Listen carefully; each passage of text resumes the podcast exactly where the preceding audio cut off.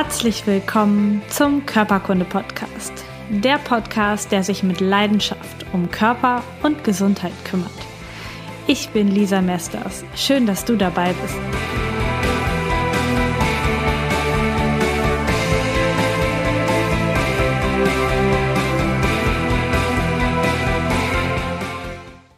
Hallo, inspiriert von den Geschehnissen meines heutigen Tages möchte ich diese Folge für dich aufnehmen und zwar mit dem Titel Wenn eine Therapie nicht hilft, dann hat sie nicht die Ursache erwischt. Ich habe nämlich heute eine junge Frau kennengelernt, die mit Rückenschmerzen aufgefallen ist und die hat mir erzählt, dass sie vor acht Wochen das vierte Mal an der gleichen Bandscheibe operiert worden ist. Ich weiß nicht genau, wie alt sie ist, da sie nicht meine Patientin ist, aber ich schätze sie so Anfang 30 ein. Und sie erzählte von Rückenschmerzen, die auch ins Bein ziehen und Problemen mit Kribbeln im Fuß und ja, eigentlich typischen Bandscheibenproblematiken auf dem ersten Blick.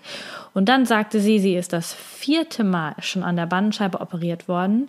Direkt nach der Operation war immer alles gut, aber dann sind die Schmerzen wiedergekommen. Dann ging das wieder los. So weit, dass sogar das ganze Bein zwischendurch weggesackt ist.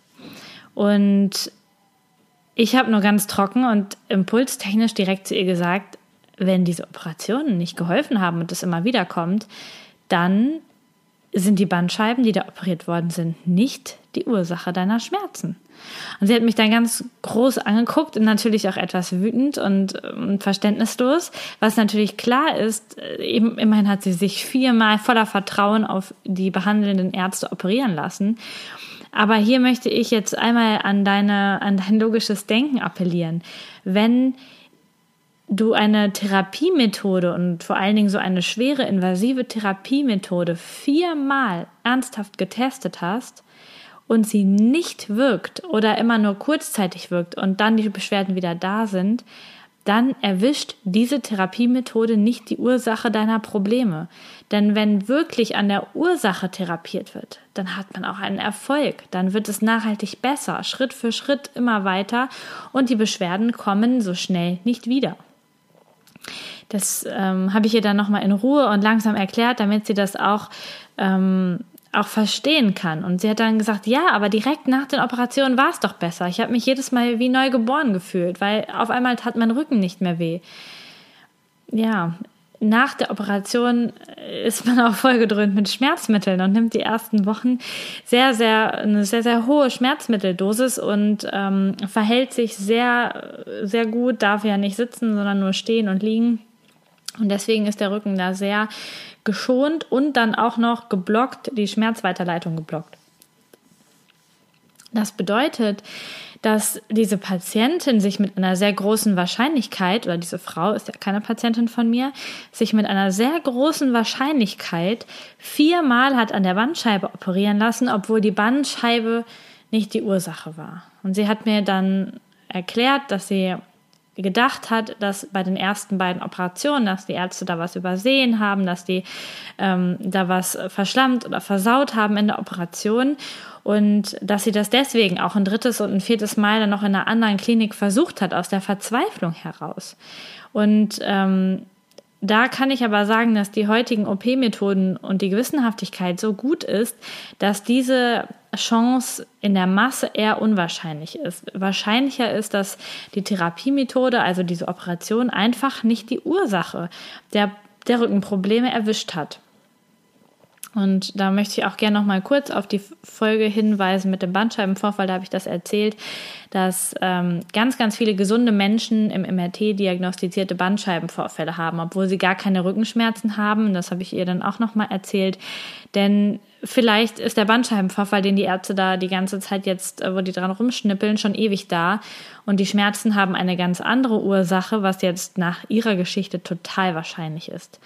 Und ähm, das bestätigt mich nochmal darin, wenn eine Therapie helfen soll, dann muss sie unbedingt die Ursache erwischen.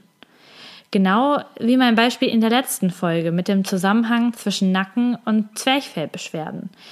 Wenn eine dolle Nackenverspannung und eine Bewegungseinschränkung vorhanden ist und ich behandle nur den Nacken und die Beschwerden werden nicht besser bzw. kommen direkt wieder nach ein paar Stunden oder Tagen, dann ist nicht die Ursache beseitigt. Wogegen ich, wenn ich dann das Zwerchfell und den Magen behandle, also an der Ursache bin, die Nackenschmerzen ohne einen Handgriff am Nacken weggehen und auch wegbleiben. Für eine längere Zeit oder sogar für immer. Daran erkennt man, ob ein Therapeut oder ein Arzt die Ursache erwischt oder ob er nur symptomatisch behandelt. Also jede Art von zum Beispiel Schmerztherapie, also Schmerzmitteltherapie, ist eine symptomatische Therapie, denn es wird äh, rein blockiert, dass das Symptom Schmerz noch im Gehirn, äh, noch bis zum Gehirn hochkommt. Es ändert aber nichts an der eigentlichen Ursache. Ein weiteres sehr populäres Beispiel ist das Karpaltunnelsyndrom. Also jemand hat Taubheit, Kribbeln oder Schmerzen in der Hand und ein Arzt sagt dann, ja, das ist ein Karpaltunnelsyndrom. Da sind Nerven in der, auf der Innenseite des Unterarms im Übergang zur Hand unter Sehnen eingeklemmt. Die sind, das ist alles zu eng da. Das müssen wir aufschneiden, damit die Sehnen mehr Platz haben. Und dann äh, geht das Kribbeln und die Schmerzen und die Taubheit und die Kraftlosigkeit in der Hand weg. Ja, das kann sein, dass es daran liegt. Es gibt dieses Krankheitsbild des Karpaltunnelsyndroms. Ich frage mich dann immer, warum sollte dieser Platz da unter diesen Bändern jetzt auf einmal zu eng geworden sein? Der war ja davor, die 20, 30, 40 Jahre nicht zu eng. Warum ist es jetzt zu eng? Ja, die ähm, Nerven oder die Sehnen können da geschwollen und entzündet sein. Dann ist aber die Frage, warum sind die da entzündet? Kann ich nicht was an der Entzündung machen, bevor ich dort operiere? Oder kommt dieses Kribbeln und die Kraftlosigkeit in der Hand vielleicht gar nicht vom Karpaltunnel, sondern von der Brustwirbelsäule? Die kann nämlich genau die gleichen Problematiken machen.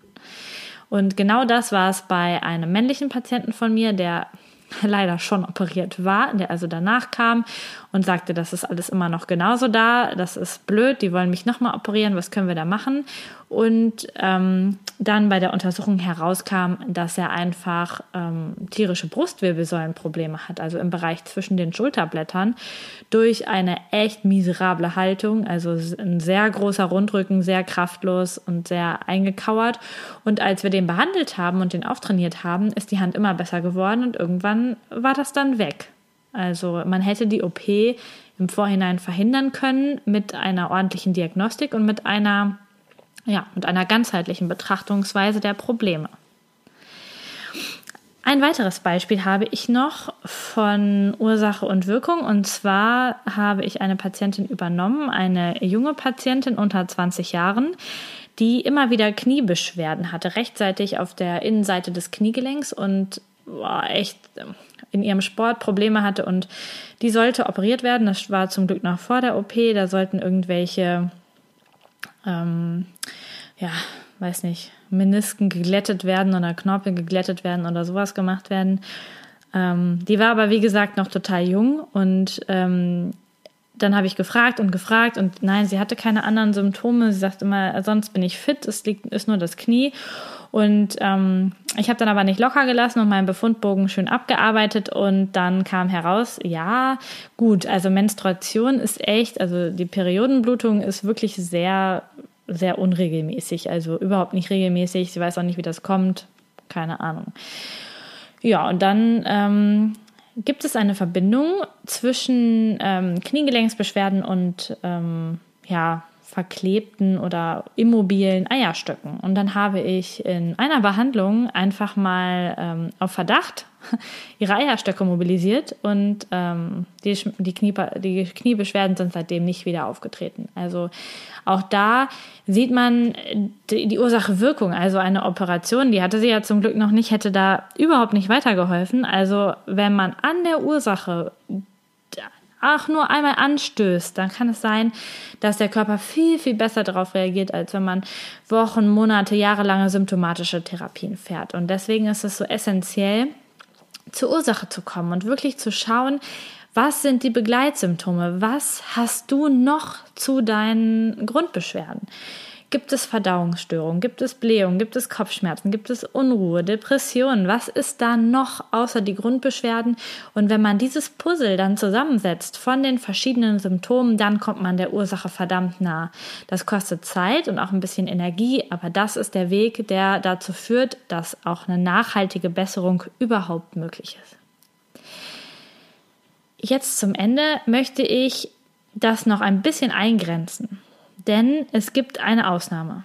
Und zwar, wenn du keinerlei Sympathien zu deinem Therapeuten oder zu deinem Arzt hast.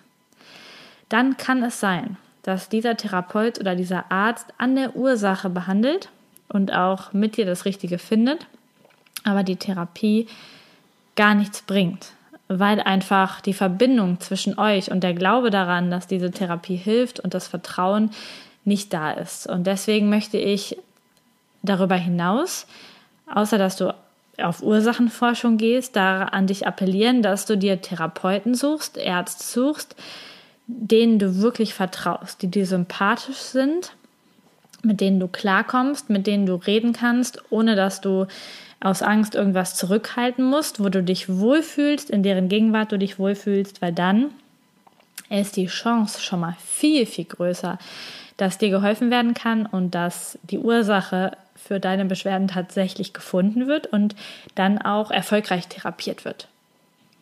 Also geh auf jeden Fall immer auf Ursachenforschung. Gucke tief und gucke genau. Und sei ehrlich mit dir selber, denn dann ist die ist die Wirkung einfach um viel, ein Vielfaches erhöht. Gib dich nicht mit kurzfristiger symptomatischer Therapie zufrieden. Suche dir Therapeuten und Ärzte, die mit dir auf Ursachenforschung gehen, wenn du ernsthafte Probleme hast. Damit verbleiben wir für heute. Ich wünsche dir noch einen wunder, wunderschönen Tag.